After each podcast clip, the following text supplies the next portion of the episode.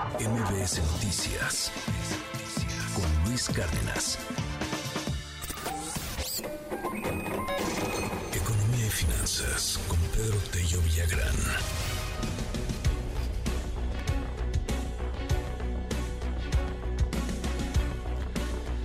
La economía mexicana acumula nueve trimestres en crecimiento. Buena noticia, ¿no, Pedro? Muy buenos días. Luis, buenos días, qué gusto saludarte a ti también a quienes nos escuchan. En efecto, hace unos minutos el INEGI dio a conocer el boletín de prensa que difunde cuál es su estimación sobre el crecimiento de la economía mexicana durante el segundo trimestre de este 2023. La cifra definitiva la conoceremos dentro de cuatro semanas, prácticamente a finales de agosto. Pero el dato que se dio a conocer el día de hoy me parece que es de la mayor relevancia por tres razones, Luis. La primera porque la mayor parte de los analistas aseguraban que en el primer en el segundo trimestre de este 2023 nuestra economía habría acelerado el paso respecto al comportamiento que había registrado en los trimestres previos. Y la verdad, la verdad, Luis, es que no hubo tal eh, mayor dinamismo de la economía mexicana. Si revisamos el comportamiento trimestral, es decir, el crecimiento del segundo trimestre de este año contra el primer trimestre de este mismo 2023, nos encontramos con un avance del 0.9% en lo que a la producción de bienes y servicios en todo el territorio nacional se refiere.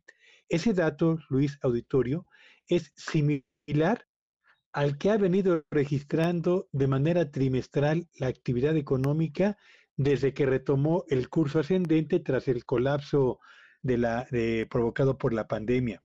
Y si revisamos el crecimiento anualizado de la actividad económica de nuestro país, correspondiente también al segundo trimestre de este 2023, nos encontramos que el crecimiento fue del 3.6% en comparación con el nivel de la producción que se registró en el segundo trimestre del año anterior. Este dato 3.6%, Luis, es menor al crecimiento que se registró en el primer trimestre de este 2023, 3.7, y es el menor ritmo de avance prácticamente para los últimos cuatro trimestres. Así que no hay tal aceleración de la economía mexicana en el segundo trimestre de este 2023. Segundo aspecto importante, en el balance semestral, Sumando el comportamiento del primero y el segundo trimestre de este año, nos encontramos con que la actividad económica de nuestro país ha cerrado los primeros seis meses de este 2023 con un avance del 3.6%, un porcentaje que está por arriba incluso de la estimación que Hacienda hizo 3% para todo el año 2023, pero que seguramente se va a ir ajustando a la baja en virtud de que la mayor parte de los analistas nacionales e, y extranjeros estiman que el segundo semestre de este año será un semestre con un menor ritmo de avance en el empleo, en la inversión y particularmente en el consumo, no solamente por el aumento en las tasas de interés, sino por la persistencia de los elevados niveles de inflación y por supuesto por la cautela con la que se siguen moviendo los inversionistas del sector privado. Así que eh, tenemos un crecimiento semestral del 3.6% que se espera se desacelere hacia la segunda mitad de este 2023. Y tercero y último, si bien la mayor parte de los analistas privados han ido elevando sus pronósticos de crecimiento de la economía mexicana, acercándolos al 3%, que es el estimado de Hacienda, todavía queda una brecha importante para que se cierre justamente el diferencial entre lo que espera Hacienda y lo que están anticipando los analistas. Así que no lancemos campanas a vuelo. Y esto me parece que es muy importante, Luis, porque eh, en no pocos espacios se ha señalado que la economía mexicana va a ser de las que más crecimiento tendrá en este año.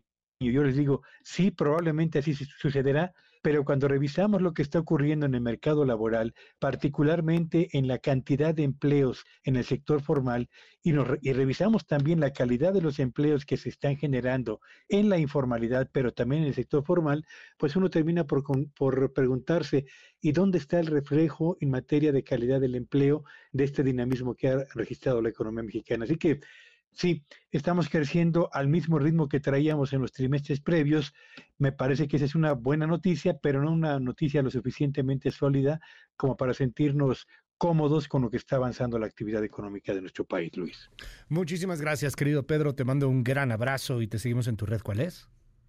Sígueme en Twitter en arroba Petello Villagrán y que este sea un espléndido inicio de semana para todos. MBS Noticias con Luis Cárdenas.